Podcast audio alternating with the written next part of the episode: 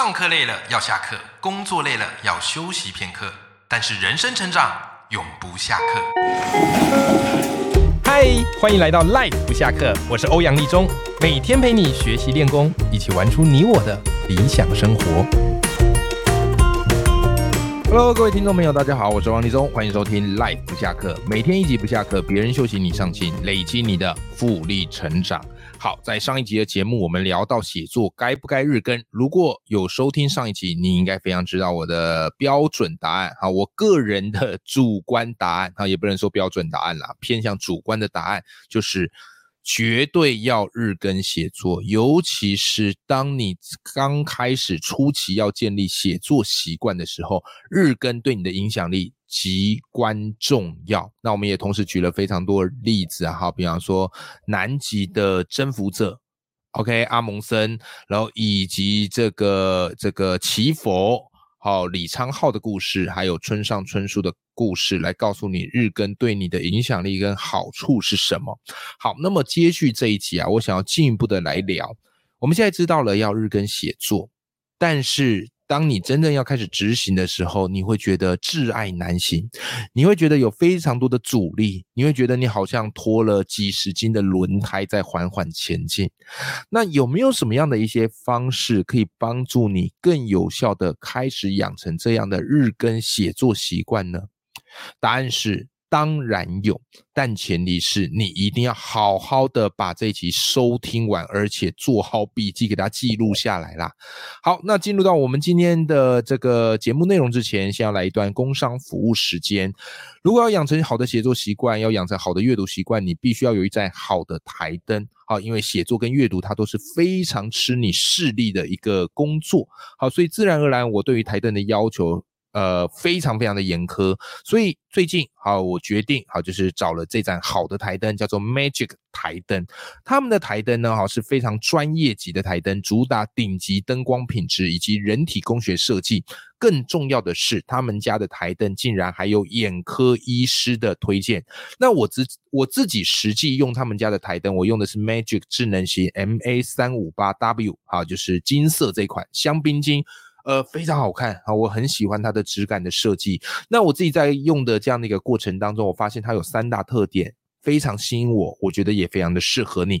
第一个特点就是它可以调整亮度和色温，这点非常重要，因为大部分台灯它都属于段位式调整，可段位式是他们所设定好的，不见得符合你的需求。但是 Magic 台灯是你按着它就渐亮。你再按一下就会渐暗，所以在这个渐暗渐亮的过程当中，你一定可以找到你最适合的那个呃亮度。那除此之外，色温也很重要，因为有人偏好暖色光，有人偏好冷色光。那 Magic 台灯他们的优点就是两种色光都有，你可以随时调配，所以依照你自己的需求，你可以去调不同的色温。这一点对我来讲真的太实用了。第二点也是非常多这个使用者，然后以及我自己的使用。过程当中最爱的一个功能就是入座感应，也就是说你不用去按台灯，你可以设定入座感应，你只要接近台灯就会亮，真的非常神奇。有没有像是那种钢铁人的那种超智能科技？那这样做的好处是什么呢？当你来到书房，然后觉得要开始做事，觉得有点烦；当孩子要上书桌前，就开始有点烦的时候，灯一亮，诶，会有效的吸引他的注意力，而且他更会觉得好，那我就坐上来好好读书吧。好，所以帮孩子打造一台好的台灯，好买一台好的台灯，就可以吸引他有更多读书的共动能。好，这一点是我觉得非常有仪式感的一个设计。好，再来第三点，也是我很喜欢的一个设计，就是它拥有自由旋转的功能。就是它一盏台灯有三个点，好，可以去做一个旋转，所以你一定可以旋转到你最适合的照射角度。那再加上上它的照射面积是非常非常大，再加上无眩光，有些台灯你会发现，你仔细看它会有一点点闪亮。但是它完全不会这样做的好处就是它可以保护孩子的视力。好，所以这盏台灯是我非常推荐给你的。那当然啦，它也有一些不同型号的。在这一次我跟 Magic 台灯合作团购的期间，哈，都有特价优惠特价，而且都绝对是比网络上你购买的价格还要便宜的。那当然有几盏可以推荐给你的，哈，就是第一盏是 Magic 智能型 MA 三五八，它是银色的，不含。含充电线。好，网路价三六九零，团购价只要三四九零。好，那再来就是我用的这一盏是金色的，好，香槟金的，叫 Magic 智能台灯 MA 三五八 W，好，它金色的，它是有充电线。那网路价四二八零，团购价只要三九九零。好，那当然，如果你的预算有一点点考量上的限制，那可以推荐你买 Magic。基本款 MA 三二八，网络价二六九零，团购价二四五零而已。那当然，如果你对于你的孩子想要给他最高规格，哇，那你孩子真的太幸福了。那你可以考虑这一款 Magic 旗舰款，他们家最顶级的台灯 MA 一六八八，好，它的网络价是一万两千八百块啊，但团购价只要七九九九，非常非常的划算。好，那 Magic 台灯是我目前在用的台灯，我也会给我的孩子用。那我觉得它非常的经济实惠，CP 值极高，给孩子一台好的台灯可以帮助他学习，更可以守护他的视力啦。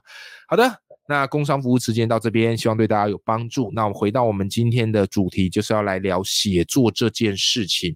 好，怎么样去养成一个写作的习惯？千万不要小看这件事情，因为如果你没有去设定好怎么样去养成写作习惯，你可能写着写着就会荒废。对吧？所以有时候你可能会看到有些什么部落格更新啊，或者有些粉砖更新，哎，过一阵子它就消失匿迹了。那它销声匿迹，过一阵子沉寂之后，哎，又跑出来说：“哎呀，再不更新我的部落格，再不更新我粉砖，都要长草啦。”哈哈哈哈哈哈。事实上，就是他没有养成好写作习惯。啊，当然不要说别人，我自己也有这样的经验啊。我部落可也长草过啊，所以后来我换了一个这个写作习惯的方式，我发现比较能够有效养成你的写作惯性。好，所以今天提供七个方法，这七个方法都是我亲身实证过，我也教，呃，我也曾经教过我的报文班的学员，他们可以这样做。好，所以今天这一集真的听到赚到。好，首先如何去养成写作习惯呢？第一个点叫做限制时间。记住哦，写作限制时间是非常非常重要的。你回想一下嘛，学生时代那个考作文有没有啊？不管你灵感再喷发，或者不管你再没灵感，是不是都规定你在一定的期间内要写完？你没写完还是得交。所以限制时间它是有非常大的好处的。那当然，限制时间你可能不见得可以琢磨出一篇最完美的作品，可是至少确保你。在那个时间，你要专注的把它写出来，尤其是我们成年人嘛，哈，都已经出社会，想要用写写作来经营自己的斜杠人生。可是你会发现生活太忙，所以有 N 百个理由，你可以找到 N 百个理由来不写作。比方今天你要写作，你就说：“哎呀，这个工作好忙啊，这个 case 还没做完，哎呦，孩子又在哭闹了啊，昨天剧又还没看完，对吧？”所以你总会找到理由来不写作。因此，如果你帮自己设定好，我一天就是一定要写多久，这样的话比较有助于你可以专注的来做这件事。那一开始也不要太久，你一开始如果设一两个小时，对你的压力会非常大。好，你家人的压力也会很大，因为你在写作的时候。你是不希望被打扰的，好，所以会建议你可以一开始先帮自己设定好写三十分钟，好，三十分钟刚好是接近一个番茄钟的时间嘛，好，番茄钟是二十五分钟嘛，你规定自己写二十五到三十分钟左右，有没有？那不管有没有写完，好，就是你看到时间快要到，就噔噔噔，赶快把。按送出，好让它公开发表，好，所以这个限制时间的好处是非常重要的。那我自己当初刚刚开始写作的时候，就是如果你有收听我前几集节目，我有提到啦，因为那时候在学校工作，通勤时间非常长，好，那在捷运上可能就要搭三十到四十分钟的车，所以我后来都养成在捷运上用手机写作的习惯，只要捷运。这个门一关，噔噔噔噔噔噔噔噔，我就开始跟捷运赛跑，然后到快要到我家的那一个捷运站的时候，我就要强迫自己收尾，然后并且把文章送出去，好登到这个 FB 上面。好，所以限制写作对我初期的写作养成是非常非常有帮助的。好，这第一个。好，再来第二个，就是你要养成的一个写作习惯，就是你要告诉自己不限字数，这很重要哦，因为很多人他在写作的时候，他会帮自己限字数。好，可能他就说，哎，啊，我每天都要写一千字，每天都要写五百字。OK，那当然啦，有一些很厉害的作家，他限制字数是有他的道理的。像上一集我们讲到村上春树，他逼自己每天一定要写十页稿纸嘛。我记得之前有听过九把刀，好像每天是逼自己要写五千字。OK，所以作家等级的，的确他们可以做到这个，因为他们对于自己的写作的习惯已经完全养成，好，已经。维持这样的一个惯性了，可是如果你是初级写作，你如果每天逼自己写呃五百字也好，一千字也好，你压力会蛮大的。那人一旦压力巨大，就会想要逃避。那偏偏写作是我最不希望大家逃避的事情，所以我会建议大家不限字数。有上过我报文课的学员，我都跟他们讲一件事：一天哪怕是你写一句话，也都算写。OK，我应该算是一个 最有弹性的写作教练了。写一句话也算写，你发两句废文也算写。OK，那当然我不是告诉你说你可以写很烂的东西，或者写很平正低落的东西，不是，而是在写作初期养成写作的惯性是非常非常重要。最好养成到什么程度？养成到你一天没写，你就会觉得身体哪里怪怪的，你就会觉得今天有些事没做，有没有？就很像怎么样嘞？你起你起来总要去刷牙吧？你如果不刷牙就去上班，你会觉得今天怪怪的。你总要吃晚餐吧？你不吃晚餐，你会觉得今天怪怪的。那你就要让写作跟这个刷牙、洗脸、吃饭一样的道理。所以不限字数是你初期可以做的事。有时候我真的没有灵感，我就发个两三句话，哦，或者是分享别人文章，附注几句话，那我也把它当做算是一天有做到一点点写作的事情。那这时候就值得给自己掌声。好不好？好，这是我第二个写作习惯，就是不限字数。好，你要限制时间，但是不要限字数。好，在第三个习惯叫做公开承诺，这件事极重要。很多人都问我说：“哎，欧阳老师，那我写作我可不可以就是自己写 Word 档，然后自己存起来自己看就好？”我说也不是不行啦，但是如果你想要把写作变成是你的斜杠副业，甚至跟我一样现在靠写作当主业，那你一定要公开写作。很简单，因为公开写作的品质往往会比较好，而且你可以收到读者比较快的回馈。你自己写就写爽的啊，那不就是闭门造车吗？可是当你公开写作，不管你发在部落格、脸书或者 IG 也好，很多人看嘛。啊，一开始没有很多人看啦，OK 啊，但你会知道有人看嘛？那有人看可能会有人留言，有人按赞，你就可以根据这些赞数以及根据这些留言来去。微调你的文章，慢慢你就可以去抓到大读者的口味。那不是说要去迎合读者，可是你也不能都一意孤行，只写自己想写的。那没有人看，你也不能怪别人。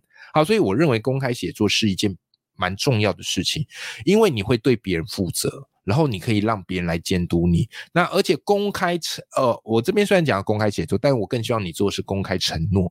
什么叫公开承诺？如果你有心，你今天听完这一期，你可以用你的这个社群软体，然后脸书、IG 什么都好，然后跟大家号告天下，说我今天听了欧阳老师的这一集节目内容，而且今天我们这集节目内容刚好是第哦四十集，对不对？好，你可以说，啊，我今天听了这四十集，我觉得很重要，所以我现在要公开承诺。OK，好，我每天都要写。一段文字啊，你可以说不要不要说一篇文章嘛，一篇文章你压力大，你说我每天都要写一段文字或几句文字，有没有？那公开承诺之后，你就会觉得大家都在督促你，大家都在看着你，OK？那你会比较有动力写。今天如果没写的话，你就会觉得你失约了，你食言而肥了，会变胖，有没有？好，所以公开承诺有这样的好处，我自己也是这么做的。好，再来第四个，如何养成写作习惯呢？来第四个关键叫做你随时要记录灵感。我常讲一句话，灵感就像云，一没捕捉就变形。有时候你可能会看到一些不错的文案，或者你有看到一些呃很棒的句子，或是你突然会有一些想法。记住，这时候不要靠你的脑，你的大脑只负责遗忘，你知道吗？你要干嘛？你要靠纸跟笔。那你手边如果没有纸笔，那你可以用你手机的一些备忘录。好像我都很简单啦，我都没有用什么很高很厉害的那种 A P P，我就是用我。苹果手机里面的那个备忘录有没有？好，把我要的灵感，或者我要做 p a c k a g e 的灵感，或者我要写作灵感，哎，先快速的一两句记起来，然后你回去的时候再看，你就会整个慢慢想起来。所以记录灵感这件事很重要。可是虽然他说很重要，但你必须要开始写作，你才会有意识去做这件事。相信我，你平常如果没想写作，你不会想做这件事，所以你只会任由你的灵感跑掉。但当你开始养成天天写作之后，你就会有意识的去打开你的灵感雷达，去收集这些灵感的素材，然后一个一个的把它记录下来。OK，好，那有这样的一个习惯，你自然而然就会有一些源源不绝，或者有一些很棒的写作素材。好，这是第四个我要跟你分享的方式。好，再来第五个养成写作习惯的方式叫做什么呢？叫做一定要去分散你的灵感风险。什么意思？各位，我们投资也是一样嘛。投资不管股票再好，基金再好，你都不可能一股脑儿的全部砸在里面嘛。你一定要做一些配置，好，比方什么股债配置，好，有些买公债，好，有些买股票，好，然后有些买保险，对不对？好，全方位的理财方式嘛。好，所以同样的，啊，我们在写作上也是一样，不管你对于哪个主题再有见地、再有专业，你都一定要分散你的灵感风险。什么意思？你的主题、你的见解，总有一天你会写到不知道写什么。那当你的专业你写到不知道该写什么，什么都谈过的时候，你就会慌嘛？你会觉得是不是自己不够格？不是啊，而是我们人在写东西，你再厉害的东西，都一定它会有一个上限嘛。所以，与其如此，我不如我写杂一点，对吧？我专业的内容也写，然后我生活的内容也写。那有时候我没灵感的时候，我就写什么？我就去写别人的书评，我就去写影评，对吧？或是写我听别人 podcast 我觉得很棒的点，就当做业配来写，你知道吗？分享的心态，好，业配的角度来写，那它都可以磨练你写作的一个说服力。好，所以我常常会去分散我的灵感风险。大致上，我把我的灵感分配在三个地方：第一个，我的专业能力；第二个，我的生活经验。好，第三个我的业配分享，好，不管是有收费或没收费，我都会保持这样的一个角度去写。反正业配就是结缘嘛，跟人结缘，跟厂商结缘，跟好商品结缘。好，所以这个是第五个，就是你要去分散你的灵感风险。好，再来第六个很重要哦，第六个非常重要，就是你要想办法找到一群写作的同温层，好不好？写作基本上是非常孤独的一件事情，但是人生常是这样，人生成功道理很简单，就是守住孤独。你才可以怎么哎耐得住寂寞啦，你才可以守住繁华。好，耐得住寂寞，你才能守住繁华。那写作是这样，就是如果你周边人都没有在写，就只有你整天自己在写，你久而久之你就不太想写，对吧？因为你会被环境给影响，大家觉得哎你写那么认真干嘛？你怎么那么高危，是吧？所以你一定要找一群真的也很热爱写作的人，然后大家彼此鼓励，彼此暗赞。啊，也不要用什么，我觉得啦，也常常大家都喜欢说切磋，可我觉得切磋本身就是一个压力感蛮大的事情，对吧？切磋不就代表说我们要比个高下吗？那写作哪有什么高下，对吧？你写的开心，然后身边一群人彼此鼓舞就好了嘛。你又不是要去参加什么文学奖，又不是要比赛，不是啊？你在经营自媒体，好，所以我觉得找到一群写作同文很重要，就大家一起发文比较有动力。今天你看他有发，哎，你没发，你就觉得要 push 自己，也算是督促。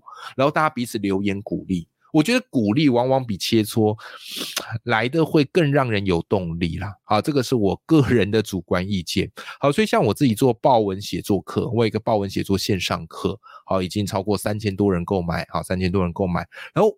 我知道很多人可能买了课程，但不见得会看，或者看了课程不见得会写，所以后来我跟生鲜食书团队，我们就多做了一个社团，啊，这个脸书社团，就是你只要有买报文写作课，都可以加入这个社团。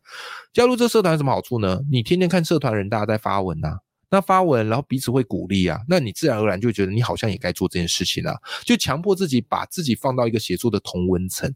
因为我们每天都会花很多时间在网络上嘛，那如果网络上大家你看到都是大家在耍废，或大家就没怎么在写，或者只在爽，那你自然而然就不会有动力嘛。可是你在报文写作的社团，你会发现每个人在写自己的专业，写自己的生活，推荐一些好的东西，诶，你也会想要跟着大家的脚步去动一动。当你有这个念头，恭喜你，你写作的这个旅途就正式开始了，好吗？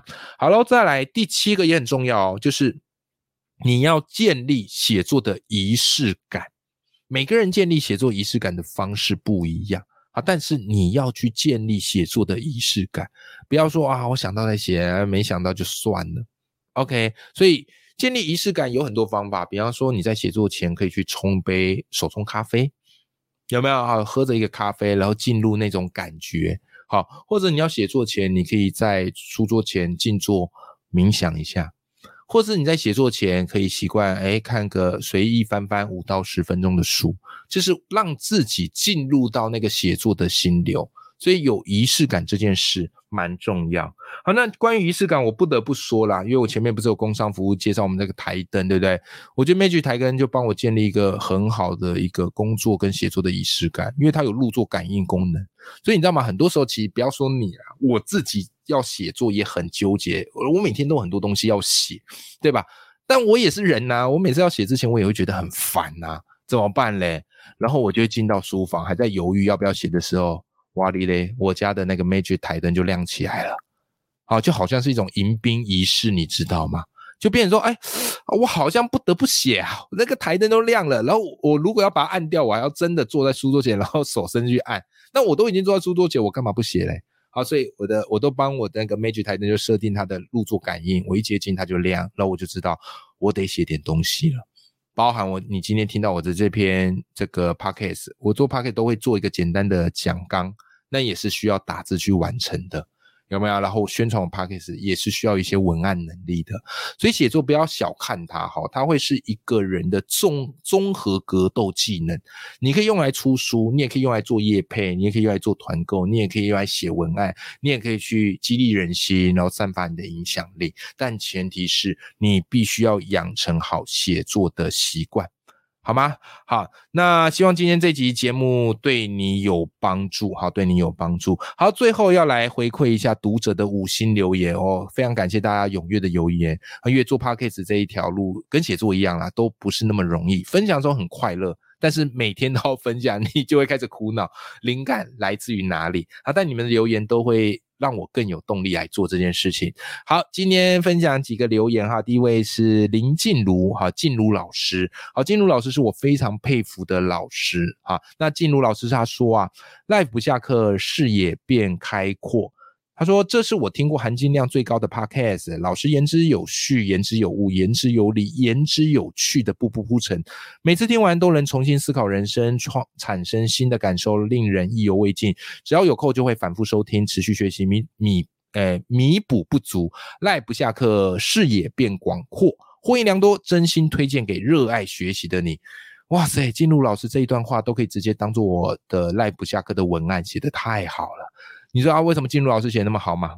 因为静茹老师本身除了是国小老师之外，他也是一个非常知名的畅销作家。好，那静茹老师有一本书叫做《给力》，哎，给予的给，力量的力，非常好看。我那时候看完之后，还跟静茹老师做了直播。好，那我自己这个有在 follow 静茹老师的粉丝专业。非常有料，而且他的教育方式怎么样嘞？都让我耳目一新，受用无穷。好，非常谢谢静茹老师给我的鼓励。那静茹老师其实本身也已经养成很棒的一个写作习惯。好，甚至前一阵子他也跟我请教说，哎，交流啦，好说这个经营部落格。所以我们现在都有开始很努力的在经营部落格，好不好？哈，所以看着静茹老师的身影，你也会想跟着他一起往前奔跑啦。好，再来下一位观众朋友。静宇吗？他这边是英文。我跟你讲，每次那个只要是英文，我都怕我那个翻的中译不太正确啊。我还是念他的那个英文好了。J I Y U N 是不是叫君韵？好，君韵哈。好，那谢谢静云。他说被第十五集的内容给打醒了。OK，哎，我想想看，我第十五集是讲了什么内容？好，我想到了。我第十五集就讲那个为什么老把失败为成功之母挂在嘴边啊，就是不要老把失败为成功之母挂在嘴边了。这句话基本上我觉得挺危险的啊，所以这一集那一集节目我特别讲这道理。好，那如果你有兴趣，你可以回听一下第十五集好，第十五集。好，他说在执行的过程当中，有时候都会在逃避，然后要好好调整一下了。哎，对。呃，我自己也常常会这样啦。其实我有时候录节目，倒不是来跟大家说教啊，或者说你们应该怎么做啊，像我怎么样怎么样。其实不是诶，其实我录很多节目都是我自己在打脸我自己，我自己在提醒我自己，所以我自己节目常也是录给自己听，然后录给大家听的。为什么？因为如果都是我觉得怎么样怎么样怎么样，那我觉得这个节目会比较狭隘跟偏颇。好，所以我常常后来有一些不同的启发，我也会跟大家分享。也许。我过几集之后也可能打脸我过去一些观念，那人生本来就没有所谓的标准答案。谢谢靖宇，好收听这集节目，然后也很开心这集节目对你有收获喽。好的，那么我们今天的留言回复就到这边。好，那永远要记住，眼里有光，心中有火的自己。我们下集见，拜拜。